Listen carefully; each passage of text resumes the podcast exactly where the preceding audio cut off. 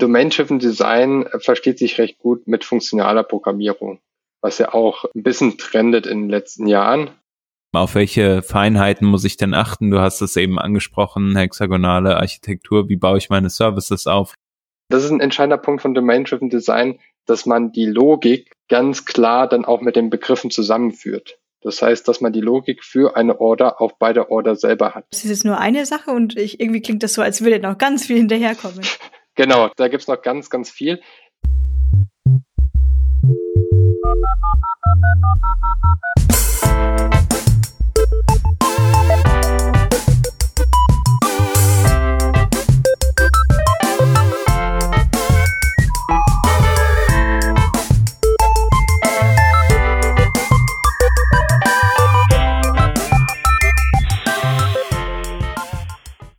Revision 556.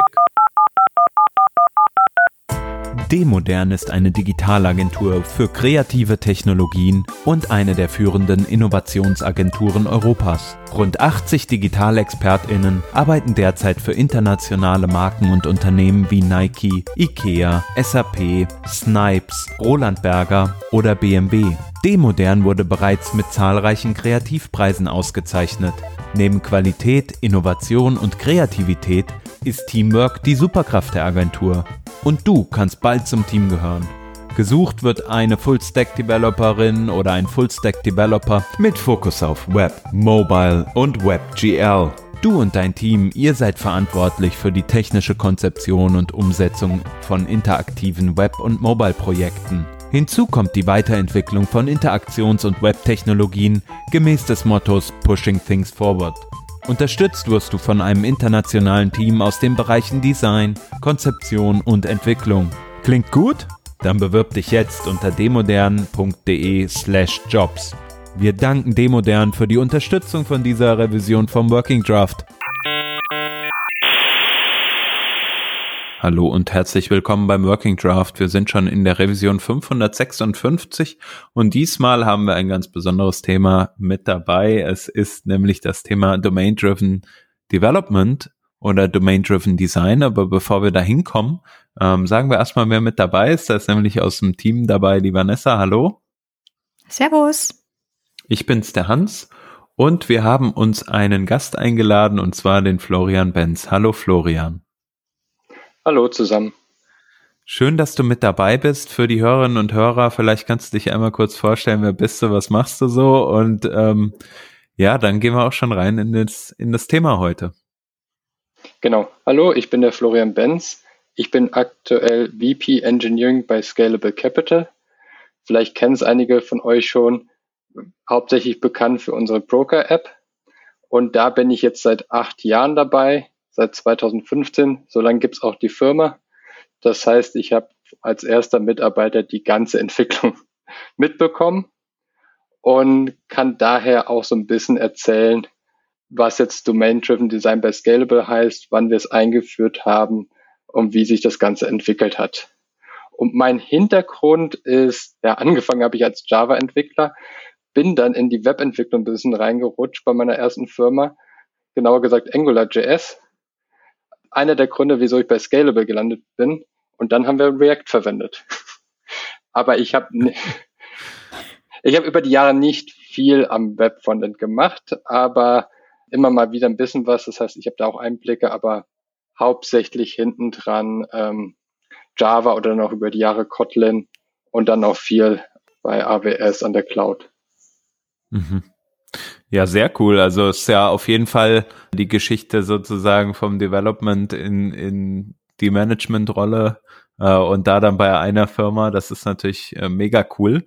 Und vor allem möchtest du da heute mal auf einen speziellen Bereich eingehen und mit uns darüber sprechen, wie ähm, ja ihr denn bei euch Domain-Driven Design eingeführt habt. Was ist das überhaupt und so weiter.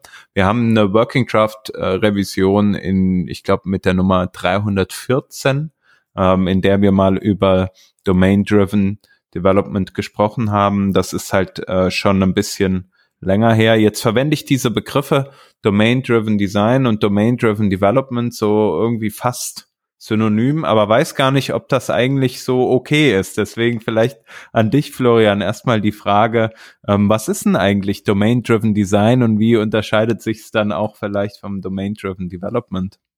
Also Domain-Driven Design ist ein sehr breites Feld. Das heißt, ich versuche es jetzt mal aus meiner Sicht zu beschreiben. Und im Deutschen ist es am besten mit der Fachlichkeit übersetzt.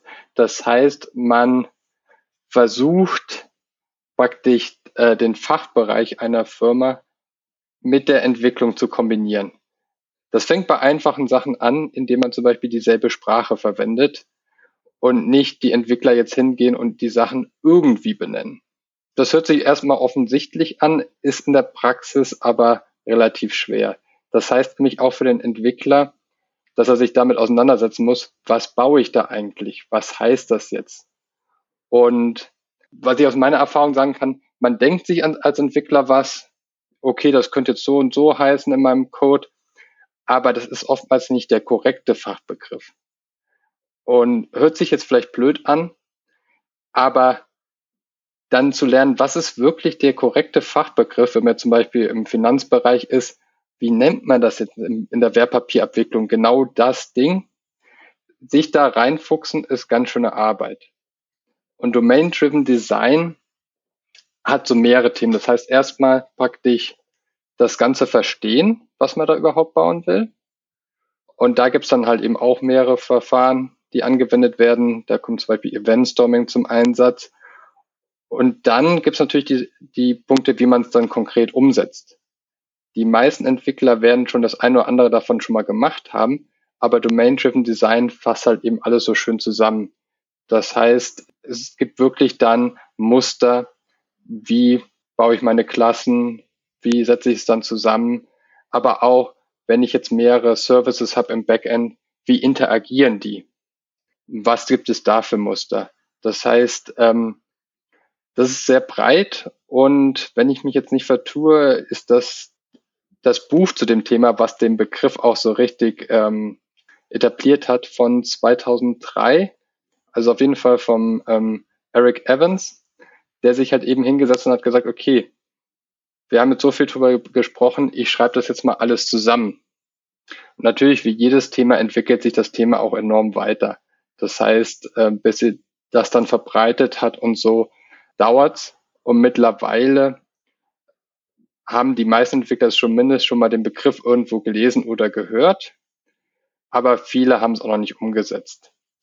Und dann ist die Hauptfrage, und das war auch unser Problem, ich habe jetzt das Buch gelesen, ich habe das auf einer Konferenz angehört äh, oder im Podcast gehört, aber wie setze ich das jetzt konkret um? Und das ist erstaunlich schwer, weil die Sachen hören sich erstmal offensichtlich an, also es macht Sinn, aber wie ich es dann konkret umsetze, ist dann schon eine andere Herausforderung, an der wir auch ganz schön zu knabbern hatten. Auch wenn man sich ja. extrem viel vorher schlau gemacht hat, ist es dann in der Praxis doch extrem schwer. Ich hätte da gleich eine konkrete Frage ähm, zu dem zu der Namensgebung. Das klingt sinnvoll, allerdings habe ich jetzt gleich den ersten Stolperstein. Wenn wir zum Beispiel äh, über etwas reden und wir wissen noch nicht, wie es im Produkt wirklich benannt wird, oder wir haben da erst so einen temporären Namen. Das ist eine Extrembeispiel. Das andere Extrembeispiel, irgendwann muss es geändert werden. Nennen wir einfach mal, wir haben da eine Text-Area und sie ist für uns quasi immer eine Description gewesen, eine Beschreibung, nennen sie aber quasi in der UI zu Instructions, in Instruktionen um. Wie sollte das dann wirklich auch heißen, wir benennen auch wirklich ähm, das, das Feld in der Datenbank um zu Instructions? Oder geht man dann mit der Description weiter und müssten dann eher die Produktleute und Editoren, Editorinnen eher weiterhin Description sagen, damit wir da die gleiche Sprache haben? Oder habe ich hier ein völliges falsches Beispiel und das meint man eigentlich gar nicht damit? Das ist ein super Beispiel, weil es auch direkt die Schwierigkeiten aufzeigt. Meine Antwort aus der Erfahrung, umbenennen. Weil was passiert, wenn man es nicht umbenennt? Nach fünf Umbenennungen hat man dann fünf Begriffe und dann muss man immer im Kopf praktisch das Mapping machen. Das heißt, man muss das immer zuordnen und dann hat man irgendwann das Hauptproblem, der Entwickler sagt was, jemand anders, der, der, der Product Owner versteht was anderes, der Business Analyst wieder was anderes und schon hat man ein riesen Missverständnis. Und die, die Frage ist halt immer, wie, wie einfach lässt sich sowas umbenennen? Wenn ich jetzt einfach eine Klasse im Code habe, nehmen wir mal Datenbank außen vor, ist es ja einfach. Die meisten IDEs, das meiste Tooling sagt einfach, okay, Refactoring umbenennen, ich bin durch. In der Datenbank umbenennen ist meistens schwierig. Also, weil das nicht so einfach vorgesehen ist und man im, in den meisten Fällen irgendein komplexeres Verfahren wie Parallel Change machen muss, wo ich mache eine neue Spalte hinzu, schreibe gleichzeitig in beide Spalten und lösche dann die alte. Und der Aufwand lohnt sich meistens nicht. Da gibt's dann aber auch ähm, äh, Muster, wie man das Ganze dann besser machen kann. Zum Beispiel, indem man den eigentlichen Code, die Logik von der Datenbank stärker isoliert, so dass ich es in meinem Code umbenennen kann, es aber in der Datenbank gleich benannt bleibt und dadurch die Altlast auf die Datenbank beschränkt ist. Was natürlich auch nicht perfekt ist, aber viel, viel besser, als wenn ich halt eben dann auf einmal fünf Versionen im Code habe. Das Problem mit, wie, wie benenne ich Sachen, die sich irgendwann ändern oder wir es noch gar nicht wissen, da weiß ich auch nicht die perfekte Lösung. Aus meiner Erfahrung ist es so, wenn ich jetzt den Projektnamen im Code einführe, bleibt er da. Man geht nicht am Ende hin, also zum Beispiel, man hat ein Projekt, was noch nicht öffentlich sein darf, man verwendet dann irgendeinen Codenamen, dann entscheidet man sich meistens dazu, okay, der Codename bleibt und man schreibt irgendwo hin, hey, in unserer Firma gibt's die und die Codenamen, die heißen das und das fertig. Ja, ich meine, das ist ein ganz guter Punkt. Irgendwie, wie kommt man zu Benennungen? Ähm, ganz viele Sachen sind ja in so einer Firma einfach durch Prozesse jahrelang irgendwie dann schon eingeschliffen, haben schon irgendwelche Namen. Äh, aber klar gibt's auch die Neuentwicklung. Soweit ich weiß, gibt's ja auch im DDD so einige Möglichkeiten, wie man zum Beispiel gemeinschaftlich sich auch Namen erarbeitet, also sei es jetzt über spezielle Events oder ähnliches. Da würde mich auf jeden Fall mal interessieren, wenn du uns ein bisschen erklären kannst, wie habt ihr das Thema denn neben der Theorie dann auch bei euch im Unternehmen äh, in die Praxis umgesetzt? Wir haben angefangen ganz klein in einem Team und da haben wir natürlich so Sachen nicht wirklich gemacht.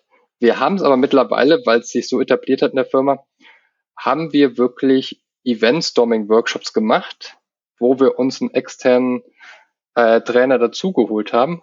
Und das kann ich zum Beispiel nur empfehlen. Ist natürlich, muss man erstmal durchbekommen in der Firma, dass man jemand extern dazu holt. Aber jemand extern, der damit schon Erfahrung hat und auch so der Unabhängige im Raum ist, der mal sagt, hey, ich stelle jetzt hier die Regeln auf und ihr macht das jetzt mal, ist viel, viel einfacher, als wenn sich jemand intern den Hut aufsetzt. Und dann ist es manchmal gar nicht so einfach, die richtigen Leute in einen Raum zu bekommen. Das heißt, dass das ist auch so ein Prozess dann in der Firma zu sagen, okay, alle verstehen, wie wichtig das Thema ist und sind deswegen bereit, da mal so einen Tag in so einen Workshop zu gehen, wo sich alle an einen Tisch setzen und dann sagen, okay, wir haben jetzt hier eine große weiße Wand, wir versuchen jetzt unser Produkt zu verstehen.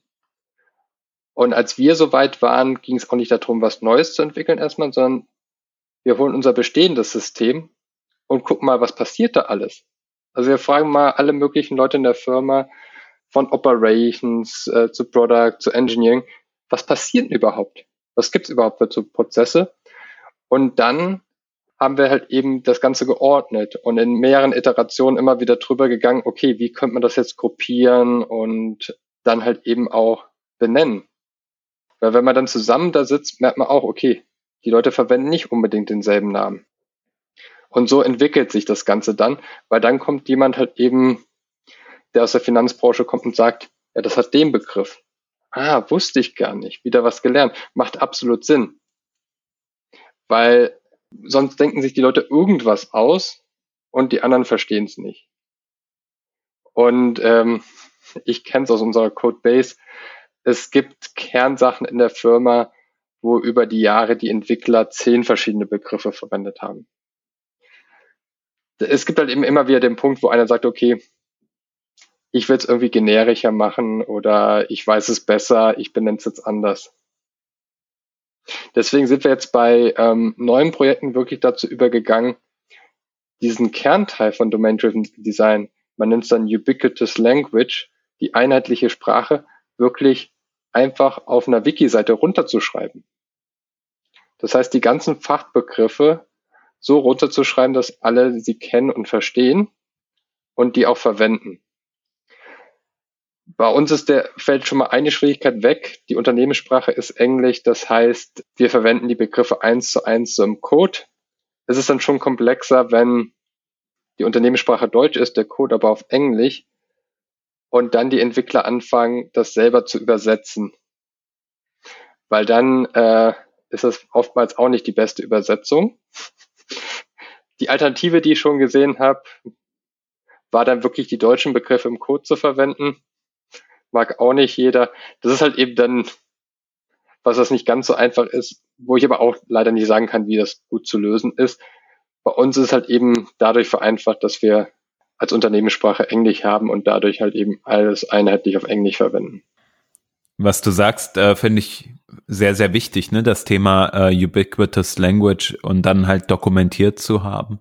Ich glaube, gerade für so Newcomer äh, beispielsweise, die ähm, ja eine Firma ähm, einer Firma beitreten, irgendwie da einfach so ein Verzeichnis zu haben. Ach, wenn die Leute, ich sag jetzt mal irgendwie Startseite sagen, meinen die in der App immer die Startseite. Okay, weil da ist es relativ eindeutig, aber äh, es gibt ja so verschiedene ähm, Punkte, die in, in jeder Firma erstmal zu erlernen sind und das dann als Verzeichnis zu haben, als Glossary hilft total. Ähm, und wenn es dann halt an den Code geht, da sich drüber zurechtzufinden und das dann in den Code einfließen zu lassen, ist, denke ich, äh, sehr sinnig. Was ich mal erlebt habe, ist, wenn es dann deutsche Begrifflichkeiten gab oder mehrere Begrifflichkeiten für ein und das gleiche, hat man sich meistens auf irgendwie eine Sache geeinigt und hatte dann das einfach auch mit dokumentiert, so dass man dann wie so ein Nachschlagewerk halt mit dazu ähm, hatte. Das hat sich bei bei uns äh, in der Vergangenheit ganz gut bewährt. Vanessa, rüber zu dir. Die deutschen Begrifflichkeiten hatte ich auch mal in einer in einer Web-App, die tatsächlich Produkte verwendet hatte, für die es keine englischen Über Übersetzungen gab. Und da hat es dann ganz einfach wirklich so funktioniert, dass diese äh, Produktnamen auf Deutsch, aber der Rest dann tatsächlich Englisch. Da wäre vielleicht ein Risiko gewesen, dass es sich durchschlängelt, ist aber einfach nicht passiert. Ich schätze mal, in der Finanzbranche wird es alle Begrifflichkeiten auch auf Englisch geben oder habt ihr Produkte, die einfach nur mit deutschen Namen existieren? Aber ich denke, ihr seid auch eine internationale App und nicht nur auf dem deutschen Markt. Die meisten Begriffe schon. Aber es gibt natürlich das komplexe deutsche Steuerrecht und gewisse Regulatorik, wobei das ist mittlerweile auch einfacher geworden. Die Regulatorik, die für uns gilt, zum Beispiel von der BaFin, die gibt's auch auf Englisch. Natürlich ist die deutsche Version bindend, aber es gibt damit eine offizielle Übersetzung.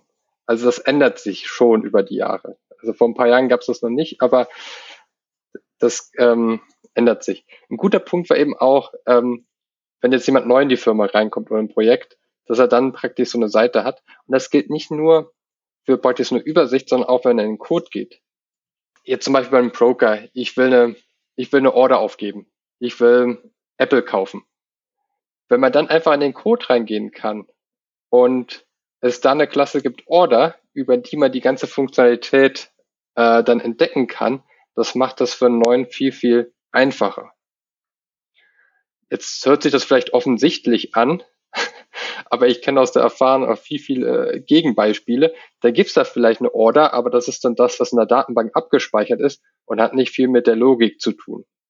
Das heißt, dann gibt's dann den, den Order Service, den Order Validator, äh, irgendein Preprocessor oder sowas und dann ist das halt eben über die ganze Codebasis die Logik so verteilt. Und das ist ein entscheidender Punkt von Domain-Driven Design, dass man die Logik ganz klar dann auch mit den Begriffen zusammenführt. Das heißt, dass man die Logik für eine Order auch bei der Order selber hat.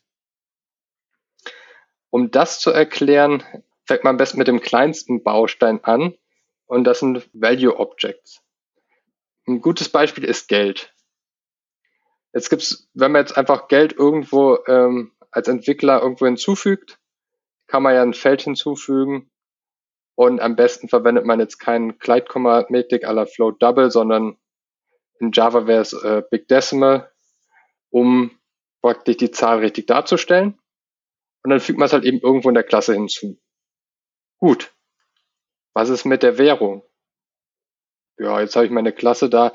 Sagen wir, das ist eine Order und da steht halt eben irgendwo ein Betrag dran. Und dann kann man halt eben noch ein Feld halt eben ein String hinzufügen, Currency. Und über die Zeit gibt es halt eben noch einen Betrag, vielleicht ist in einer anderen Währung und dann hat die Klasse auf einmal äh, mehrere Zahlen und mehrere Währungen.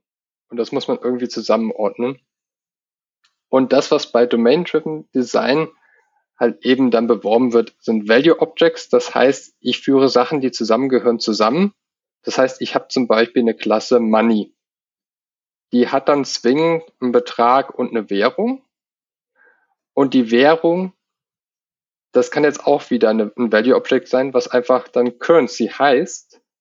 Und wo ich sicher sein kann, dass wenn das ein Currency Objekt ist, dass auch nur eine valide Währung drin ist. Das ist nämlich auch das, das ist auch das, was viele Leute so schon hier und da machen, ohne explizit Domain-Driven Design äh, zu verwenden, indem sie statt einem String oder einem Integer äh, praktisch einen Wrapper drumherum machen, um der ganzen Sache einen schönen Namen zu geben. Und das hat extrem viele Vorteile.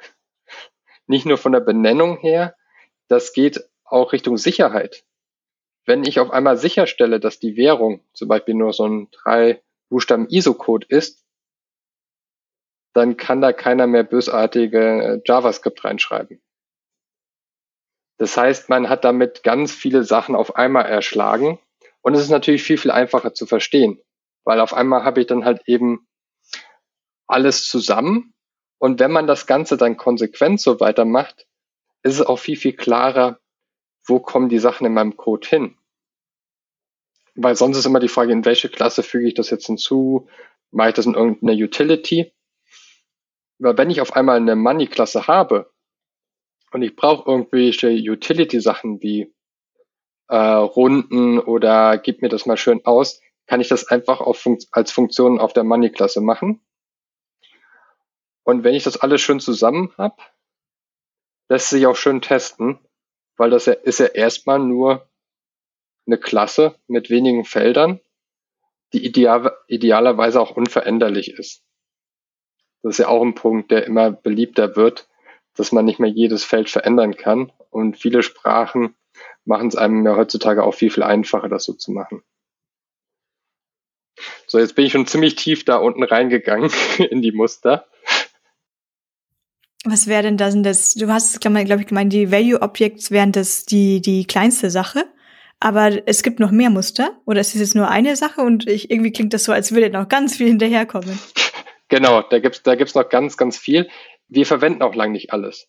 Mhm. Das heißt, Value Objects sind Sachen ohne eigene Identität.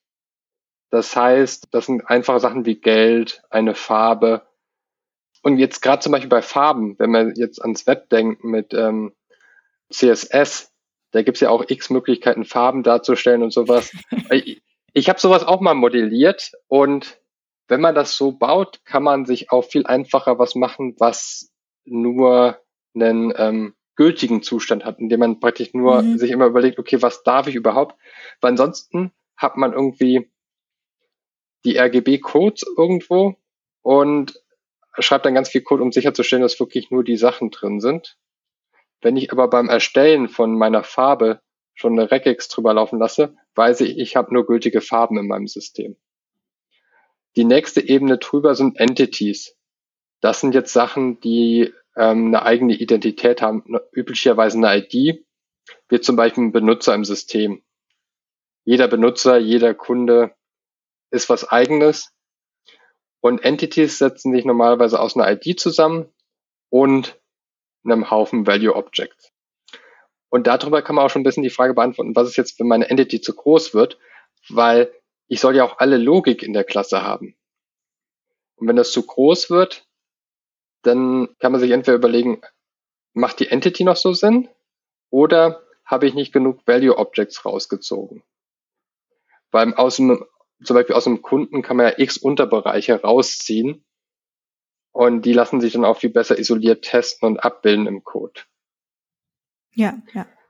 Und es hat dann wirklich den Vorteil, ich gucke mir dann den, den Kunden an, die Klasse, und verstehe davon ausgehend alle Logik, die da drauf ist. Was wir jetzt schön ausgespart haben, ist, wir reden jetzt nicht über APIs, Datenbanken und sowas. Das ist noch ein separates Thema für sich. Das Ganze trennt man am besten, indem man die ganze Logik ähm, separat schreibt und die Domain-Logik praktisch wirklich als reiner Code hat. Das heißt, ohne große Abhängigkeiten, weil es dann ganz einfach zum Verstehen macht, weil ich muss mir keine Gedanken über APIs oder Datenbanken machen. Und es ist natürlich viel, viel einfacher zu testen. Ich brauche ja nur Unit-Tests und brauche dann aber halt eben wieder Schichten, die mir das Ganze in die API übersetzen oder in die Datenbank. Ja. Wenn jetzt so eine Entity, oder wenn ich jetzt mehrere Entities habe, die zusammengehören, dann spricht man von Aggregate.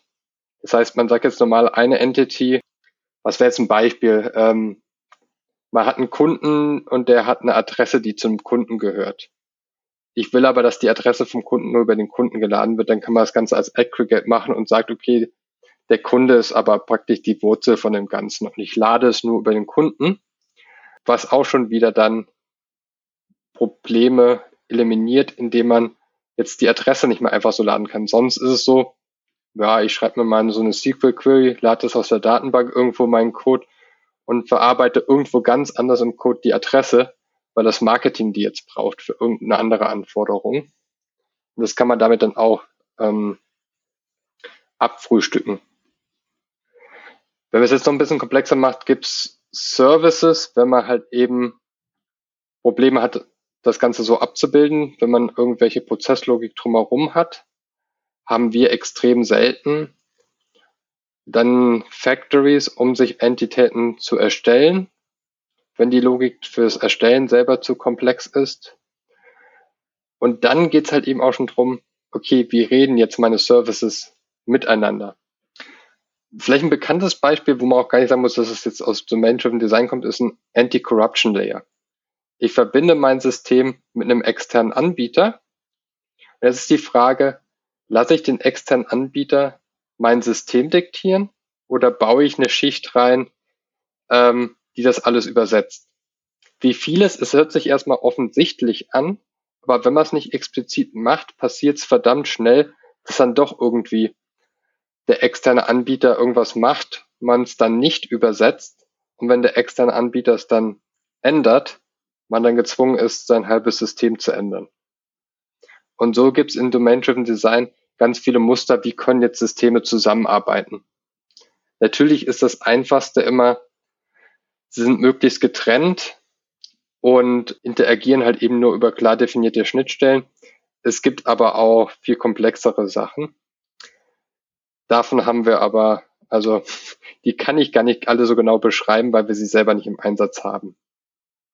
Auch ein wichtiger Punkt von Domain-Driven Design es ist praktisch so ein Riesentopf, aus dem man sich die Sachen rausnehmen kann, die man braucht. Was aber gut ist, wenn man den Begriff explizit verwendet, ist, dass man diesen Riesentopf hat, weiß, okay, was kann ich nehmen, was macht Sinn und halt eben auch auf die Erfahrung von vielen Leuten zurückgreifen kann. Was ein wichtiger Begriff ist, ist äh, Bounded Context. Und zwar, wie schneide ich mein System? Ich habe eben gesagt, okay, da sind irgendwelche Services, die miteinander reden. Ja, wie bestimme ich jetzt, was wohin gehört in meinem System? Und genau wie am Anfang überhaupt mal die Begriffe zu bekommen, kann man über so Verfahren wie Eventstorming auch rausbekommen, okay, wie schneide ich mein System? Ist das jetzt zum Beispiel das Onboarding von einem Kunden? Das hat wahrscheinlich nicht mehr viel zu tun mit dem späteren Leben vom Kunden oder einem Kündigungsprozess oder irgendwelche Sachen, die der Kunde macht. Und so kann man halt eben dann Sachen im System schneiden, was man normalerweise eh schon macht, um es möglich zu machen, dass unterschiedliche Teams dran arbeiten. Aber wenn man sich das überlegt, okay, wie macht das Sinn von der Business-Sicht, hat man wahrscheinlich dieses, das System so geschnitten, dass es langfristig mehr Sinn macht. Weil was wir aus der Vergangenheit kennen, ist, ja, die Entwickler haben sich Gedanken gemacht, oh ja, das System so, das könnte dahin, dahin, das macht so ungefähr Sinn. Und dann kommen in der Zukunft halt eben Änderungen, die dann immer drei Services auf einmal betreffen. Oder ähm, das Team wird auf einmal auf andere Software gesetzt. Also weil es halt eben von den Business-Anforderungen so ist, dass es da einfach nicht mehr so viel gibt. Und dass man einfach diese, die Teams, so wie sie von oben gesehen wurden, gar nicht zum, zur Softwarearchitektur gepasst haben. Da gibt es ja auch Conway's Law, was sagt, dass so wie man in einer Firma miteinander redet, so entwickelt sich auch die Software. Das heißt, wenn man als Startup wächst und die Leute immer noch extrem viel miteinander reden, hat man auch extrem viele Systeme, die miteinander reden. Und das war dann auch irgendwann unsere Schwierigkeit, dass man hm. geguckt hat, okay, wie schneiden wir das jetzt besser? Ja, den Trick, den werde ich mir gleich merken. Ich denke auch, das, was du vorhin noch gesagt hattest mit ähm, externen Systemen und jetzt Libraries, ich denke, das ist auch der so ein Klassiker, den man als erstes mal lernt. Ist, wir haben zum Beispiel Sentry, das haben wir wegkalkuliert in den Monitoring-TS-Datei und Sentry hat tatsächlich, glaube ich, diese diese Funktionsnamen nie geändert. Ich glaube, es ist immer noch Capture Exception, aber nur um sicher zu gehen, ähm, verwenden wir nur unser eigenes Monitoring, das unterm Strich dann nur Sentry aufruft. Ich weiß leider nicht mehr, mit welcher Lib aber irgendwann ist es mir passiert, dass die eben den Funktionsnamen geändert hatte und ich stand da. Klar, jetzt ist es VS Code und es ist tatsächlich irgendwie nur ein Command F gewesen, aber sehr oft ist es nicht so einfach. An was ich jetzt gerade noch gedacht hatte, ähm, du hattest die Beispiele mit so Umbenennen und äh, Klassen. Hin und wieder habe ich schon das Gefühl, dass wir in der aktuellen Frontend-Entwicklung das Problem haben von Komponenten und vieles von Komponenten kann man jetzt für mich in dem Hinblick schon wie eine Klasse ansehen. Da merkt man auch, das hätte man schneiden sollen, diese Logik hätte man rausziehen sollen. Man hätte vielleicht diese Farbberechnung nicht in der Komponente basteln müssen, die auch noch den Button am Ende rendert, sondern vielleicht einfach in der Util-Function auslagern, dann hätte die getestet werden können, wäre schon durch abgeschnitten. Aber mit dem Umbenennen, ich weiß gar nicht, ob wir wirklich gute Tools in IDEs oder Texteditoren haben, wenn ich zum Beispiel eine React-Komponente ähm, Description-Label genannt, genannt habe und jetzt vielleicht eine Property habe wie Require Description oder ähnliches und irgendwo woanders steht nochmal Description. Ich weiß gar nicht, ob ein Tool wirklich klug genug ist, dass wenn ich sage, ich benenne jetzt die Datei um in äh, Instruction Field, dass es mir auch vorschlägt, willst du auch die Property von Require Description zu Require was jetzt auch immer ich gerade gesagt hatte, umbenennen. Entweder ich kann es nicht oder ich hatte das Problem noch nicht wirklich, weil wir machen eher den ähm, den Zug, wir bleiben immer beim allerersten Namen. Ich versuche auch vehement dieses fünf Namen zu äh, verhindern, indem wir einfach beim ursprünglichen Namen bleiben. Ergibt aber auch ein Problem, wenn man da tatsächlich mit, mit dem Produkt drüber spricht. Und da habe ich auch gemerkt, ergibt es Problem, wenn man Customer Support hat, die ja wirklich mit richtigen Kunden und Kundinnen reden und die kommen plötzlich, der Step geht nicht mehr. Und ich so, was für ein Step? Was für ein Step? Ach, die Section geht nicht mehr. Sag doch, dass die Section nicht mehr geht. Ähm, natürlich müssen die die modernen Begriffe verwenden und nicht unsere technischen Begriffe. Aber aus dem Grund, weil ich nicht weiß, wie man gut refactoren kann bei so Komponenten, dass alle Properties mit so übersetzt werden, tendiere ich eben eher dazu, beim ersten zu bleiben. Ja, also ich habe schon Tools gesehen, die es gut können, aber es hängt halt eben auch stark von der Programmiersprache ab. Also ich glaube jetzt gerade der Trend zu TypeScript hin hilft da auch schon stark. Mhm. Ich bin eher bei statisch kompilierten Sprachen aller Java, Kotlin unterwegs. Da ist es einfacher, sowas zu machen, aber natürlich dieses, wenn ich jetzt die Klasse umbenenne, dass Felder dann auch mit umbenannt werden, das kann man schon ableiten, ist aber auch schon wieder der nächste Schritt. Das heißt, ähm, es wird auch nicht überall perfekt funktionieren. Das heißt, da kommt man halt eben, wenn man es wirklich umbenennt, nicht drum rum. Und wenn es dann in irgendeinem Kommentar drin vorkommt, wird es noch schwieriger. Also ich habe es ja, auch ja. schon gesehen, wo dann so Vorschläge kommen, willst du nicht auch noch den Kommentar umbenennen, aber ja, da wird schon schwierig und da kann man nie alle Fälle abdecken. Das bringt mich zu einem guten Punkt, und zwar in dem Originalbuch von Eric Evans gibt's ein komplettes Drittel vom Buch zu Refactoring to Deeper Insights. Im Endeffekt ist die Kernaussage, egal was du machst, das, was du als erstes machst, ist nie perfekt und du lernst immer. Und das heißt, man muss dann immer, man baut was und dann versteht man es besser, das Business entwickelt sich und dann refactort man, ah, das gehört doch zusammen, jetzt schiebe ich das da rum. Und das ist natürlich auch viel, viel einfacher, wenn ich die, dieses Domain Layer, also diese ganze Logik, alles getrennt habe von der Datenbank. Und ich glaube, jetzt muss ich es doch mal auspacken. Hexagonale Architektur, das ist eine Möglichkeit, das Ganze zu trennen. Das heißt, man sagt wirklich, okay, ich habe eine Domain-Schicht, da ist nur meine Logik und da ist jetzt nichts Technisches sonst drin. Da mache ich nach Möglichkeit mache ich auch gar kein Framework rein. Und das ist am Anfang extrem schwer. Also beim ersten Projekt, wo wir es umgesetzt haben, war nachher die Hälfte der Logik doch irgendwo anders. Und da muss man halt eben immer wieder hingehen, so ein Lernprozess. Ah, jetzt habe ich die Logik da eingebaut. Beim Laden aus der Datenbank habe ich irgendwie doch noch Logik verwendet, statt nur blödes ähm, Mapping. Und da ist natürlich auch entscheidend, dass man ähm, das Ganze so macht, dass es äh, einen nicht total frustriert. Und da hängt es halt eben auch von den Sprachen ab. Wir haben, verwenden seit 2008 hauptsächlich Kotlin statt Java. Und das ist viel, viel weniger Code jetzt um blödes Mapping zu machen. Man äh, muss auch viel weniger Tests schreiben, um sicherzugehen, dass das wirklich funktioniert. Und dann ist es auch viel einfacher, die Leute davon zu überzeugen, sowas zu machen. Wenn man dann mal länger an so einem System gearbeitet hat, will man es nicht mehr zurück. Weil auf einmal ist in der API oder in der Datenbank irgendwas ändern, ja, das ist eine eigene Schicht.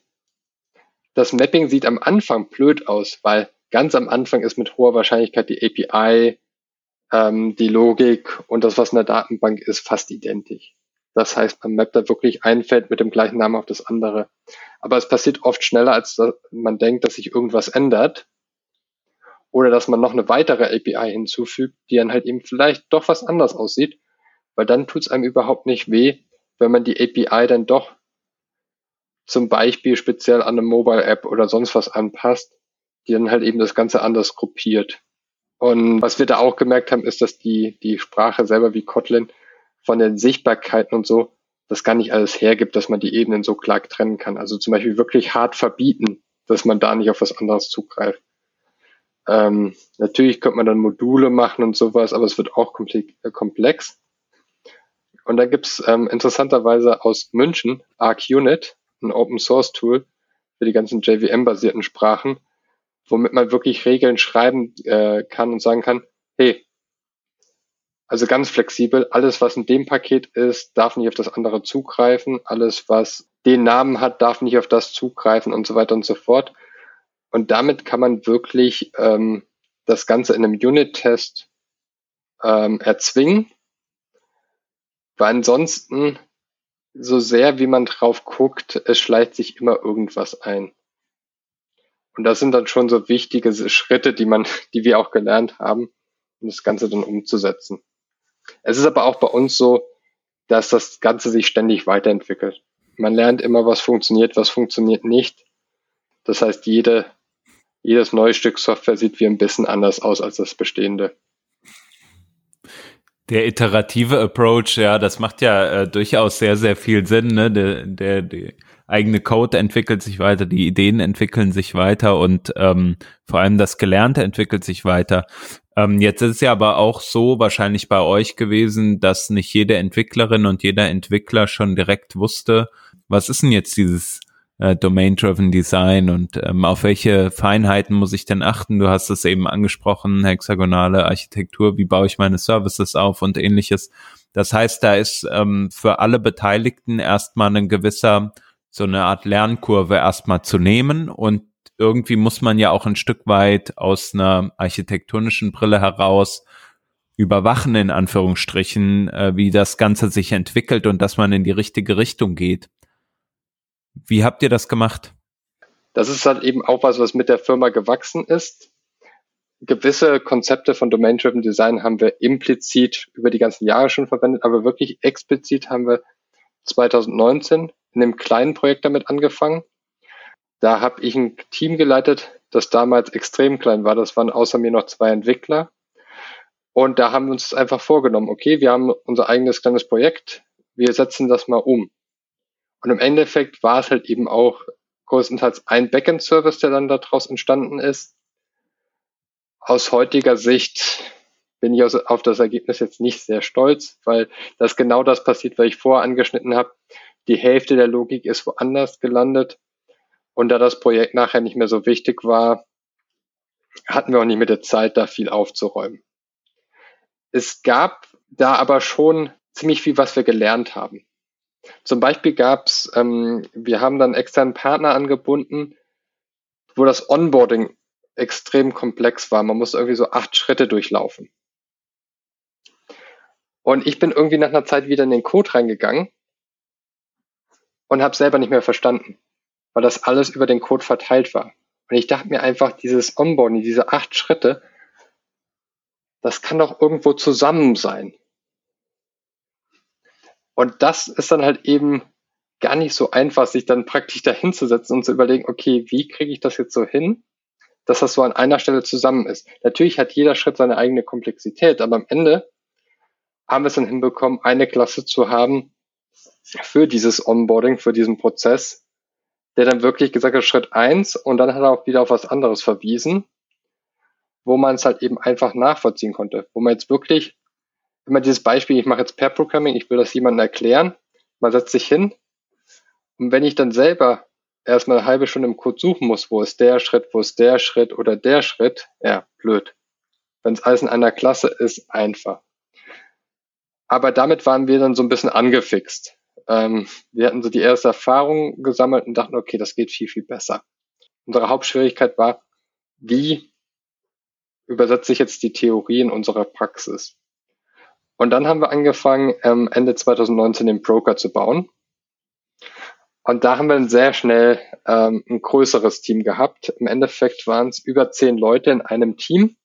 Wir haben dann, wohl größer als unsere übliche Teamgröße, entschieden, okay, wichtiges Projekt, ähm, wir lassen es als ein Team laufen und hatten dann ein paar Entwickler dabei, die direkt begeistert gesagt haben, okay, wir wollen das machen. Und dann ging das Ganze auch viel, viel schneller, weil dann war wirklich so, okay, wie übersetzen wir das jetzt in unsere Architektur, in unseren Code? Und dann zum Beispiel die, diese Abstraktion von der Datenbank. Dann kamen recht schnell super Ideen da zusammen. Und wir haben dann auch mehrere Services direkt damit umgesetzt. Und natürlich die Leute, die es dann umgesetzt haben und dabei waren, da war die Begeisterung da. Den Rest der Firma hat so nicht so interessiert. Da ist natürlich mal passiert, dass der eine oder andere sich interessiert hat, nachgefragt hat. Wir haben auch versucht, ein bisschen die Firma rauszutragen, aber es war noch nicht so, dass es überall übergeschwappt ist. Wenn es sich dann aber immer mehr verbreitet und gerade die Leute, die damit gearbeitet haben oder jemand, der in das Team reingekommen ist, gesagt hat, oh, das ist jetzt viel einfacher zu verstehen für mich, dann hat man so einen langsamen Effekt. Dann interessieren sich die anderen Teams dafür. Und mittlerweile sind wir im Zustand, wo es alle in der Firma wissen, aber nicht alle explizit anwenden, weil natürlich auch viele existierende Projekte da sind.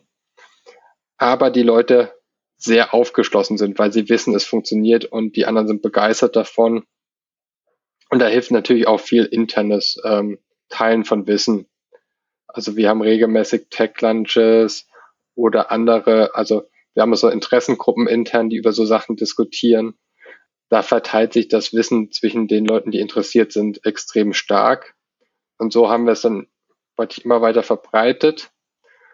Und im Endeffekt, glaube ich, das größte Projekt war jetzt, dass wir alle unsere Produkte genommen haben, in mehreren Event-Storming-Workshops ähm, durchgegangen sind. Erstmal ganz oben und dann pro Produkt, um wirklich zu schauen, wie wollen wir unsere Teams ähm, und die ganze Software in Zukunft schneiden und haben in einem Prozess, der oh, fast ein Jahr gedauert hat, aber mit dabei in der ganzen Firma praktisch so ein Bild, da wollen wir hin.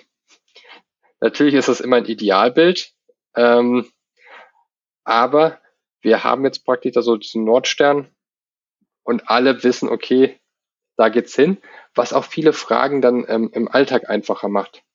Welches Team macht das jetzt? Ähm, wo gehört das Projekt in Zukunft hin und so weiter. Man merkt so, mit jedem Schritt kommt man dem Ganzen näher. Natürlich ist das halt eben auch nur so eine Momentaufnahme und man wird es hin und wieder überarbeiten müssen. Aber man merkt dann schon, ähm, dass sich der ganze Aufwand dann lohnt. Und ähm, ich bin dann immer wieder begeistert, wenn ich sehe, ähm, wie schnell sich die Leute dann im Code zurechtfinden. Und gerade aktuell, wo ich selber quasi im Alltag keinen Code mehr schreibe, aber noch gerne Reviews mache oder mal Sachen nachschaue, ist es natürlich auch für mich viel, viel einfacher, wenn ich in den Code reingehe und weiß, okay, das ist die Struktur. Und ähm, wenn man den Fachbegriff weiß und einfach nur im Code nach dem Fachbegriff suchen muss und man findet direkt die Logik dahinter. Was dann auch wieder dazu führt, dass, man, dass das manchmal schneller ist, als es den Teamkollegen zu fragen. Na, dann hat sie es aber schon richtig gelohnt. Ähm, ich denke, du hast gerade einen sehr wichtigen Punkt gesagt mit diesen Alltagsentscheidungen, die bestimmt vielen Leuten gar nicht so bewusst sind, die nicht täglich so dabei arbeiten oder dabei sind oder nicht diese täglichen Entscheidungen treffen müssen.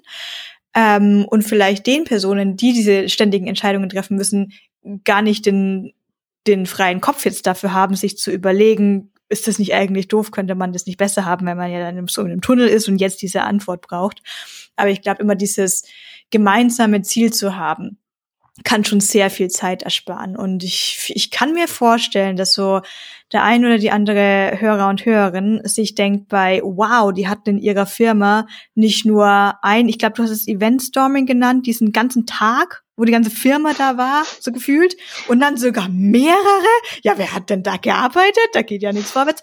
Ähm, aber ich, du hast wahrscheinlich jetzt auch keine ähm, Zahlen hier einfach so rumliegen, aber du hättest schon das Gefühl, dass dieser eine Tag oder vielleicht diese drei Tage oder fünf Tage in Summe so viele Alltagsentscheidungen dann abgenommen hat, dass sich das auf jeden Fall schon rentiert hat. Genau, das ist halt eben bei so Sachen immer extrem schwer, das jetzt wirklich zu quantifizieren, was hat das jetzt wirklich gebracht. Vielleicht noch ein wichtiges bei diesen Event-Storming-Workshops. Es ist ganz wichtig, dass nicht zu viele dabei sind was gerade bei den ersten extrem schwer war, wie finde ich die 15 Leute in der Firma, die dafür genau richtig sind? Und wie kriege ich das hin, dass alle die an einem Tag Zeit haben? Weil du nimmst natürlich gerade für die auf höherer Ebene, nimmst du dann die entscheidenden Leute, die das ganze Wissen haben, damit rein. Das war gar nicht so einfach. Was auch im Endeffekt dazu geführt hat, dass wir ähm, alle remote durchgeführt haben. Also es war ursprünglich nicht der Plan. Wir dachten, okay, es geht doch besser, wenn alle im Büro sind. Aber es hat sich halt eben dann doch als extrem schwierig herausgestellt. Und dann haben wir meines Wissens nach alle remote durchgeführt. Heutzutage mit dem ganzen Tooling ist es ja auch kein Problem mehr. Es ist schon immer noch was anderes, man muss sich darauf einstellen. Aber ähm, wie viele mittlerweile wissen, wenn nicht alle vor Ort sein können, muss man sich eh auf den einen oder mehrere Remote einstellen und dann kann man es gleich komplett remote machen.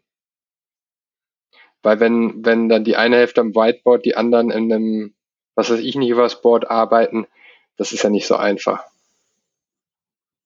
Nee, das ist, führt meistens zu unschönen Situationen, dass entweder Gruppchen gebildet werden, die eh schon daraus bestehen, die einen sind remote, die anderen sind im Büro und nicht, wie es sich vielleicht sonst ergeben hätte. Und ganz schwierig finde ich es, wenn du nur eine Person nicht dabei hast. Ähm, ich war auch schon mal diese eine Person, das fühlt sich nicht so toll an. Da braucht man schon ein ganz tolles Team, das einen nicht vergisst. Was wir gemacht haben bei den Remote-Workshops, wir haben sie dann nicht an einem Tag gemacht. Wir haben dann mhm. zweimal vier Stunden gemacht an unterschiedlichen Tagen, ja. weil wir dann einfach davon, also war, das war die Erfahrung von unserem Trainer, ähm, dass der gesagt hat, okay, ähm, das ist Remote einfach besser. Und das hat bei uns dann auch gut funktioniert. Ein sehr guter Punkt, den du auch sagst, ne? Ähm, jemanden dazu holen, Trainer, eine Trainerin, äh, die vielleicht schon viel Erfahrung in dem Teilbereich haben, einfach ähm, auch wenn man selber vielleicht die Theorie kennt, auch wenn da nochmal eine externe Person dabei ist, kann ich mir vorstellen, ähm, dass das natürlich auch nochmal einen gewissen Impact hat für die Teilnehmerinnen und Teilnehmer. Und vor allem, man steckt halt selber ja auch irgendwie immer in den Details drin und möchte sein Wissen mit dazu beitragen und äh, gleichzeitig den Prozess durchzuführen. Ich glaube, das kennen wir irgendwie alle aus Workshops, ist manchmal nicht so einfach.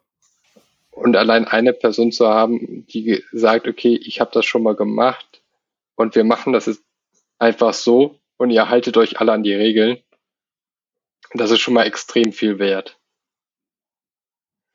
Und natürlich, ähm, was ich auch gelernt habe, jemand, der sich halt eben mit dem ganzen Tooling dann gut auskennt und auch weiß, wie man sowas vorbereitet, nacharbeitet und dann auch sagt, okay, das sind jetzt die nächsten Schritte oder ich empfehle euch jetzt die Leute einzuladen.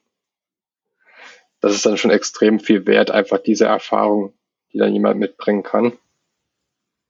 Und hat uns auch sehr geholfen. Ja, ansonsten kann ich mir vorstellen, dass es da schon sehr schwierig sein könnte, jetzt den Anfang zu finden, wenn man gar niemanden mit Erfahrung da hat. Und vielleicht es dann eher dazu führt, dass man lieber mal gar nicht anfängt, bevor man es dann falsch macht. Da würden mir sogar auch wirklich ein paar Beispiele aus meinem Leben einfallen. Ich glaube, ich hatte mal so einen kurzen Exkurs zu Ramda.js. Hätte man in dem Projekt auch wirklich nicht an. Das hat jetzt wenig mit Ramda selber zu tun, aber es war einfach so, eine Person war stark dafür. Die anderen hatten keine Meinung und dann gab es niemanden, der oder die dafür gesorgt hat, wie man das jetzt so angeht. Und das heißt halt wirklich, da war diese, diese Datei mit Ramda geschrieben, diese ohne. Jetzt sollte man da mal einen Bug fixen, kann nur die eine Person, weil die hat das geschrieben, das kann ich nicht lesen. Ähm, also es gibt ja wirklich so Negativbeispiele, dass man vielleicht lieber gar nicht anfängt wenn man es nicht richtig durchsetzt. Ansonsten, ich glaube, du hast was sehr Kluges gesagt mit dem, dass man immer lernt, dass beim ersten Mal nie richtig ist und dass das auch okay ist, weil ich möchte eigentlich nochmal auf diesen Punkt gerade von gerade eben eingehen, dieses gemeinsame Ziel und was du gerade gemeint hattest mit man hält sich jetzt an die Regeln. Für mich müssen es nicht immer die perfekten, richtigen, komplett richtigen Regeln sein oder ähm, das perfekte Ziel, auf das man hinarbeitet, aber einfach so wenig Ablenkung wie möglich zu haben, dass man vielleicht sagt, nach äh, drei Monaten, jetzt fällt uns auf, das aktuelle Ziel passt gerade nicht mehr. Wir ändern jetzt irgendwie die Richtung. Es passt gerade nicht mehr, wie die, wie wir die Module aufbauen. Wir bauen sie ein bisschen anders auf. Aber in dieser Zwischenzeit wussten alle, nach welchen Regeln man hier gerade arbeitet und hat da sehr viel Zeit vielleicht dadurch gespart. Äh, was ich mich gerade noch frage, ähm, wir haben ein bisschen über Unit-Tests und sowas angesprochen und auch diese Code-Reviews leichter zu verstehen, weil man als komplett externe Person den Code besser lesen kann. Denkst du, dass der Code auch vielleicht sogar sicherer werden kann, vielleicht freier von Bugs sogar, weil man irgendwie das klarer strukturieren kann, klarer trennen kann, weniger drumrum schreiben muss für, ach, jetzt habe ich da noch einen Fall vergessen, jetzt mache ich halt hier noch so einen If-Check mit rein? Ja, ist natürlich jetzt wieder schwer zu quantifizieren. Ich habe ja eben das gesagt, dass wir mit dem Broker das erste große Projekt hatten und auch sehr ambitionierte Projekt. Ähm, wir hatten natürlich ein bestehendes äh, System, auf dem wir aufsetzen konnten, mussten aber trotzdem sehr viel neu bauen und haben es im Endeffekt mit dem vollen Team dann von ähm, Dezember bis ungefähr Juni fertig gebaut. Natürlich war, also da ist natürlich immer ganz fertig ist so ein Projekt nie. Aber wir sind dann wirklich für den Endkunden live gegangen. Und es gibt ja normalerweise dann immer diese Phase, hey, wir lassen jetzt die, die Leute intern, die Mitarbeiter schon als Kunden drauf.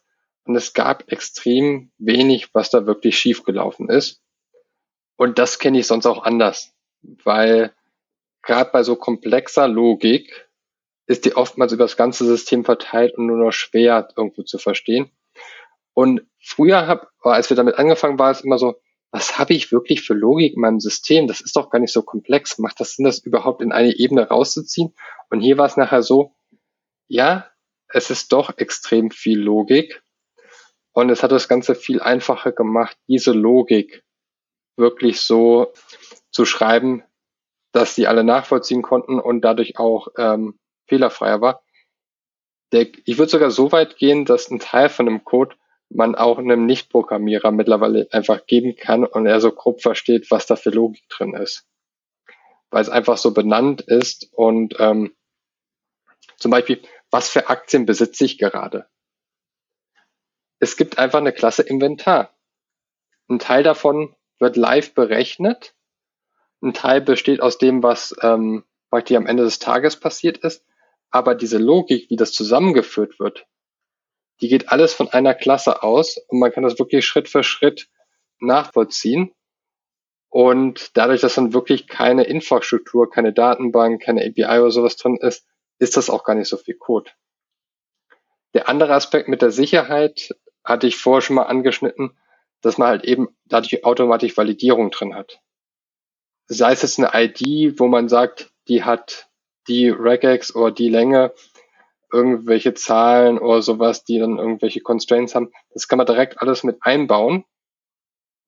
Genau, ich habe ein super Beispiel, das aus dem kurz, kurz bevor wir mit dem Broker live gegangen sind, wurde was in der Datenbank geändert von einem Skript. Also nicht über unsere Software, sondern es wurde praktisch ein Bug gefixt über ein Skript. Dann hat die Software das versucht aus der Datenbank zu laden und hat direkt die Grätsche gesagt, nee. Und zwar hat unsere Validierung direkt gesagt in der, in den, in der Domain-Ebene, das ist keine valide Kundennummer. Und da war wirklich, dann hat ein Zeichen gefehlt in der Datenbank. Ohne diese Validierung, also wer validiert was, was ich aus der Datenbank lade? Ohne diese Validierung hätten wir das so komplett durch äh, ans externe System geschickt und es wäre viel, viel später aufgefallen. Also da ähm, gibt es schon so einige Beispiele, wo es uns sehr geholfen hat. Und wo die Fehler einfach viel, viel früher dann auffallen. Heißt natürlich auch an ein paar Stellen mehr Arbeit. Man muss sich dann immer Gedanken machen, was mache ich hier. Aber ähm, statt jetzt zum Beispiel alle Integer in meinem System zusammenzusuchen, wenn jemand sagt, passt die Rundung an von dem, dem Betrag, hat man halt eben nicht Integer, sondern hat einen konkreten Begriff. Ähm, dann heißt das nicht, dann heißt das jetzt nicht mehr Integer, das ist jetzt zum Beispiel, sind das meine Zinsen. Und auf einmal kann ich über die IDE sagen, such mir überall, wo ich Zinsen verwende im System zusammen und kann die dann alle zusammen auch anpassen. Den einen Punkt, den du noch ähm, angesprochen hattest, war, dass man hat quasi die Kommunikation in der, in der Software, die man auch in der Firma hat. Und da habe ich noch die kleine Anekdote dazu, dass ich das genauso erlebt habe bei dem Projekt, das ich hier hin und wieder mal erwähne, das auf Microfrontends aufgebaut war. Aber das war eben erstmal so ein Proof of Concept. Das heißt, wir wollen erstmal schauen, ist den Microfrontends wirklich das Richtige dafür? Also haben wir ein wirklich sehr kleines, eigentlich gutes Team, aber sehr klein, draufgesetzt. Und es ist uns irre schwer gefallen, uns selbst als 40 Personen Team anzusehen und so zu denken, weil wir hatten zwar Microfrontends und ja, die hatten schon irgendwie so einen Post-Message, Message-Bus, über den sie dann kommuniziert haben. Aber wenn man sich das einfach mal jetzt ein bisschen objektiv angeschaut hat von oben, war das so, ja, wir hätten das auch alles zusammen in einem Repo schreiben können. Also da spricht ja alles mit allem. Ob das jetzt über ein Message Bus, über eine Property ist, okay, aber nur weil wir jetzt über einen Message Bus kommunizieren, ist es, macht das Ding immer noch nicht unabhängig, weil sie eben die verschiedenen Microfrontends oder Services, wie auch immer, ähm, dann wirklich so abhängig voneinander waren, ähm, dass dieses Prinzip nicht mehr Sinn gemacht hat. Aber habt ihr dann tatsächlich die Teamstrukturen geändert nach diesen Event-Storming-Sessions und gesagt, wir bauen das jetzt anders auf, so dass das eher für das Produkt oder für die Software passt? Ja, also natürlich Schritt für Schritt.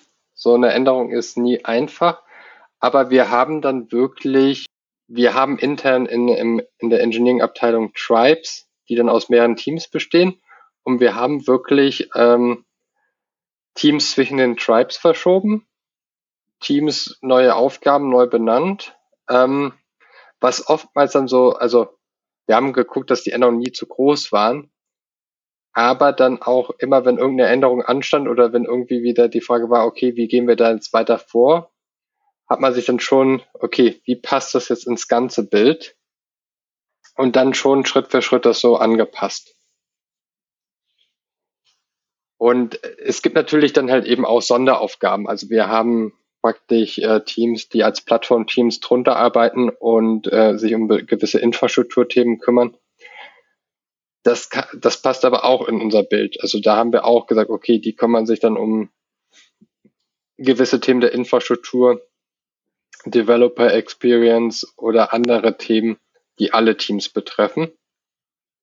Aber dann gerade, ähm, ich glaube, ein interessantes Thema war bei uns ähm, die Produkte, das ist noch mit das Einfachste. Also wir haben als Hauptprodukte den Broker und die Vermögensverwaltung, wobei die sich ja auch gerne Code teilen, macht ja Sinn, da die Linie klarer zu ziehen. Aber so der, der Hauptgewinn war wirklich den Kunden rauszuziehen und zu sagen, okay, Broker und die Vermögensverwaltung teilen sich einen Kunden und es gibt ganz, ganz viele Sachen, die passieren auf dem Kunden und haben jetzt erstmal nichts mit dem Produkt zu tun und das klarer zu definieren. Das ist einer der Hauptgewinne jetzt bei uns, weil das war vorher, ja, da passiert was aus dem Kunden und es gab aber jetzt kein Team, was so explizit dafür zuständig war.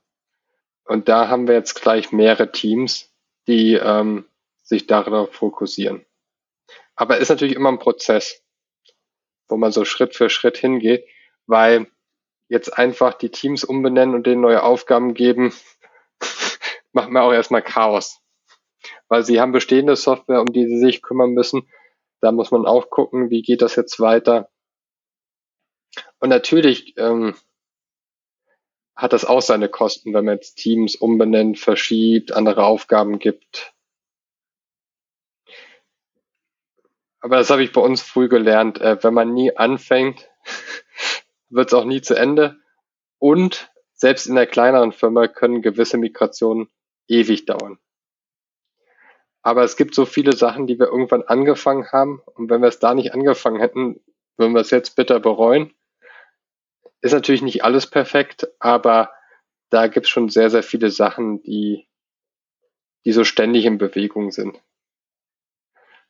Also ich rede gerade auch gegen Big Bang Migration. Man kann fast alles irgendwie so schleichend machen. Man muss halt eben aufpassen, dass es dann kontinuierlich iterativ passiert, weil ansonsten hat man irgendeine Migration, die irgendwann nicht mehr weitergeht und hat dann den einen Teil vom System, der das alte System verwendet, einen anderen Teil, der das neue verwendet und dann nicht wirklich viel gewonnen. Gibt's leider auch.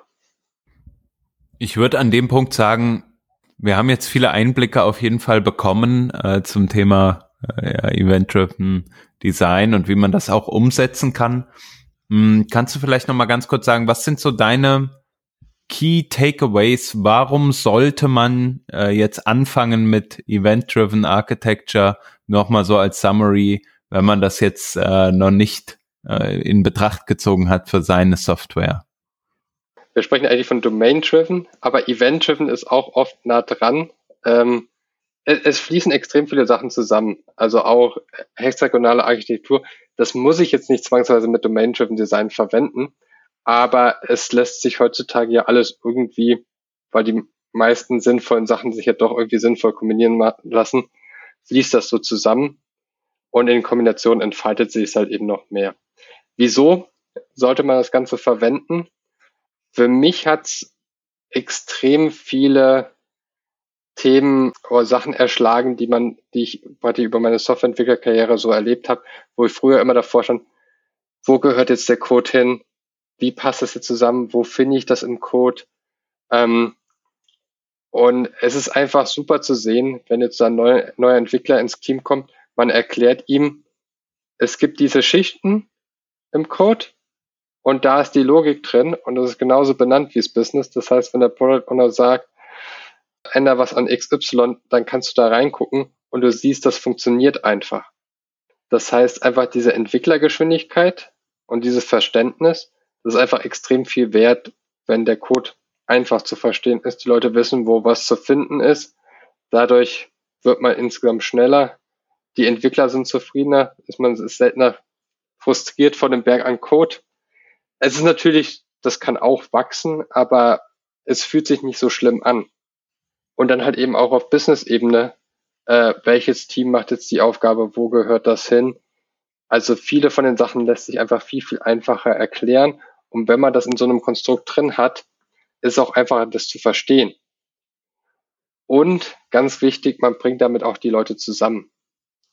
Sonst hat man ja gerne in Firmen irgendwelche Mäuerchen zwischen den Entwicklern und irgendwelchen Fachbereichen. die dann von unterschiedlichen Sachen reden und so bringt man die Leute auch näher zusammen. Vielleicht da noch ein wichtiges Thema. Ähm, ich hatte beim Bounded Context und Ubiquitous Language schon erwähnt, man kann unterschiedliche Sprachen haben. Und das ist kein Problem, weil zum Beispiel der Vertrieb, was der in einem Kunden sieht, kann was ganz anderes sein, als der Kundenservice oder praktisch die Produktabteilung davon sieht. Und deswegen ist es oft viel, viel sinnvoller, nicht ähm, praktisch nur den einen Kunden im System zu haben, sondern mehrere Sichten auf den Kunden. Zum Beispiel im Customer Relation Management Tool, dass man dann da ein anderes Modell vom Kunden hat und nicht versucht, zwangsweise alles, was irgendwo über einen Kunden gehört, zusammenzuführen. Also dass man da auch unterschiedliche Sprachen haben kann in unterschiedlichen Bereichen und dann teilweise auch dazwischen übersetzen muss. Also dass diese ubiquitous language nicht heißt, man muss zwangsweise alles auf ein Modell runterbrechen. Natürlich, wenn ich jetzt von einem Produkt rede, ist es normalerweise die gleiche Sprache, aber so ein Unternehmen hat ja ganz viele Bereiche und die haben oftmals ganz andere Anforderungen. Und das hilft natürlich dann auch, die zu verstehen. Das heißt, aus Entwicklersicht würde ich sagen, glücklichere Entwickler. Also das, was sich die Entwickler normalerweise wünschen, ähm, man, man kommt im Code zurecht, kann schneller was entwickeln, sieht schneller, hey, meine Änderung ist live. Ähm, das macht Freude. Und glückliche Devs sind ja schnelle Features. Nicht wahr? ja. Du hattest jetzt hin und wieder mal äh, so ein äh, Buch erwähnt. Welche Ressourcen Ressourcen auf Deutsch. Heißt das Ressourcen auf Deutsch? Ich glaube schon. Ähm, also welche Links hast du denn eigentlich für uns äh, mitgebracht? Was sollte man jetzt so nochmal lesen und sich anschauen, wenn man in dieses Thema nochmal tiefer einsteigen möchte? Genau, da gibt's ähm, mittlerweile unendlich viel. Das Ursprungsbuch ist nicht ganz einfach zu lesen. Ich habe es nie von A bis Z gelesen. So eine Bibel. Wird, ja, das wird auch The Big Blue Book genannt. Äh, das ist Domain-Driven Design Tackling Complexity in the Heart of Software von Eric Evans. Das ist schon der ganze, das ist der ganze Titel. Eieiei, das ist ja genau. lang. Das Buch ist gut, aber es, es, es sagt einem jetzt nicht unbedingt, okay, äh, das heißt jetzt das für dich. Also, mhm, ja. weil man, man überlegt sich dann, okay, ähm, ja, es sind keine Codebeispiele. Also es, es ist auf abstrakter Ebene und es ist jetzt nicht, ich, so macht man das jetzt in React, so macht man es in Kotlin oder mit dem Spring Framework oder mit der Bibliothek oder sowas. Ich habe es nachher als Nachschlagewerk verwendet. Eins der besten Bücher ähm, war dann erstaunlicherweise leider auch ein langer Titel, Patterns, Principles and Practices of Domain-Driven Design. Die Beispiele sind in C-Sharp. Habe ich zwar auch mal was drin programmiert, ähm, war jetzt aber auch nicht so wichtig, aber es gibt praktische Beispiele und das Buch ist erstaunlich ehrlich. Da gibt es Punkte, wo man sich, also wirklich so, du fragst ja, wie mache ich das jetzt? Und dann liest man im Buch nach und da steht genau die Frage drin und dann steht äh, drin, die Community diskutiert darüber und es gibt zwei Ansichten. Hier sind die beiden Ansichten, such dir eine aus. Ja, das finde ich, das finde ich aber gut. Ich bin immer kein Fan davon. Gerade wenn es jetzt, wie gesagt, äh, Microphonance hatte ich das Thema und ich habe eben auch einige Talks darüber gesehen, natürlich, weil ich mich ja informieren musste. Und wenn da nur die gute Seite dargestellt wird, dann rennt man eben eher in diese Probleme rein und weiß dann nicht, was es zu tun ist. Mir hat's auch eher geholfen, als wenn jemand mal gesagt wird, ja, also dieses Problem wird auf jeden Fall auf dich zukommen. Und jetzt kannst du schon mal drüber nachdenken, du hast diese zwei Lösungsansätze, wir wissen nicht, was besser ist aber eins davon geht schon irgendwie. Ihr müsst euch halt irgendwie committen im Team und dann ähm, immer das gleiche Schema machen und dann wird schon irgendwie funktionieren. Genau, dann habe ich noch zwei recht inspirierende äh, Konferenzvorträge. Der eine ähm, ist Making Impossible States Impossible. Und da geht es wirklich darum, wie kann ich durchs Modellieren sicherstellen, dass ich nur was machen kann, was praktisch Sinn macht. Weil sonst hat man das, das Ding, Jetzt habe ich dann Integer, da ein String und dann muss ich Validierungen bauen, damit sichergestellt wird, dass das alles zusammenpasst. Und wenn man jetzt zum Beispiel auf CSS geht, wo man alles Mögliche kombinieren kann und dann das System recht komplex ist, ich glaube, das war sogar in dem Vortrag das Beispiel, ähm, der hat versucht, wirklich so CSS zu modellieren, aber so, dass man es wirklich dann idiotensicher zusammensetzen kann. Im Vortrag war es mit Elm. Ähm, was ja auch eine ganz interessante Sprache ist und was ja auch viel beeinflusst hat. Es war so ein bisschen inspirierend, was so möglich ist.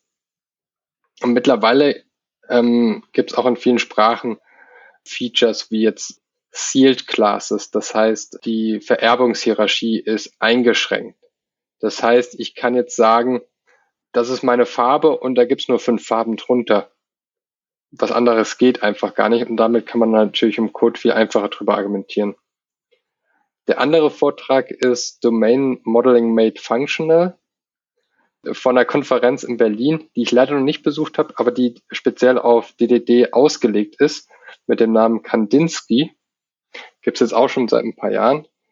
Und Domain-Driven Design versteht sich recht gut mit funktionaler Programmierung, was ja auch ein bisschen trendet in den letzten Jahren und ähm, auch von vielen Leuten gern gesehen wird und was oft, oftmals so Sachen einfacher machen kann, in der richtigen Dosis angewendet. Genau, dann habe ich noch DDD Crew. Das ist so ein äh, GitHub Repository, wo ein paar Leute ähm, ganz viele Ressourcen und um Domain-Driven Design sammeln, wo man auch einen ganz guten Überblick bekommt. Was gibt's da heute? Und da gibt's halt eben auch so auf der obersten Ebene, okay, wie erkunde ich jetzt das, was ich machen will? Wie setze ich es dann in kleinen Teilen um? Wie setze ich es strategisch um und so? als ganz guter Ausgangspunkt. Ich selber habe mal einen kleinen Artikel dazu geschrieben, wie Kotlin einem das Leben vereinfacht, wenn man Value Object schreibt, weil ich es als sehr entscheidenden Punkt doch erlebt habe, wenn man eine Sprache verwendet, die es einem einfach macht, das Ganze umzusetzen. Weil wenn ich jetzt für das gleiche Java verwendet hätte und dann, dann machst du so einen Wrapper und dann sind das halt irgendwie wieder zehn Zeilen Code mehr, dann ist es halt viel, viel schmerzhafter für die Entwickler, das wirklich umzusetzen. Und wenn es halt eben die Sprache von sich her gibt, dann ist es viel einfacher, das jemanden zu verkaufen. Und glücklicherweise ähm, es hat sich da in den letzten Jahren ja sehr viel getan, was bei den Programmiersprachen so passiert ist und die einem das Leben dann doch erleichtern. Sehr cool. Ähm, vielen, vielen Dank für den Einblick in die ähm, Liste der Ressourcen auf jeden Fall. Da kann man oder Ressourcen, ähm, da kann man auf jeden Fall sich jetzt einmal äh, kräftig durchlesen, einige Bücher lesen. Ich glaube, ähm, äh, das ist sehr, sehr hilfreich. Auch vielen Dank für diesen praktischen Einblick in, wie ihr ähm, Domain-Driven Design umgesetzt habt bei Scalable Capital. Ähm, sehr, sehr interessant. Immer wieder interessant, diese Berichte der Art zu hören. Und ja, danke dir, dass du da warst und uns darüber berichtet hast. Gerne. Damit sind wir am Ende der Sendung. Florian, cool, dass du dabei warst. Ähm, Nochmal danke für die für, für den Bericht und ähm, danke an die Zuhörerinnen und Zuhörer. Falls ihr bei euch auch mal Domain-Driven Design ausprobiert habt in der Vergangenheit und da irgendwie nochmal ein paar Erfahrungen teilen wollt, dann lasst uns das doch mal wissen auf Twitter oder Mastodon. Da sind wir unterwegs. Ihr kennt's unter dem Handle Working Draft. Und äh, wenn ihr sagt, ihr wollt uns gerne ein bisschen unterstützen, dann schaut mal auf Patreon vorbei. Da ist mir auch Working Draft. Ihr findet die Links auch auf der Website. Danke fürs Zuhören und dann äh, bis zum nächsten Mal. Florian, danke dir nochmal und gute Nacht und macht's gut. Ciao. Tschüss.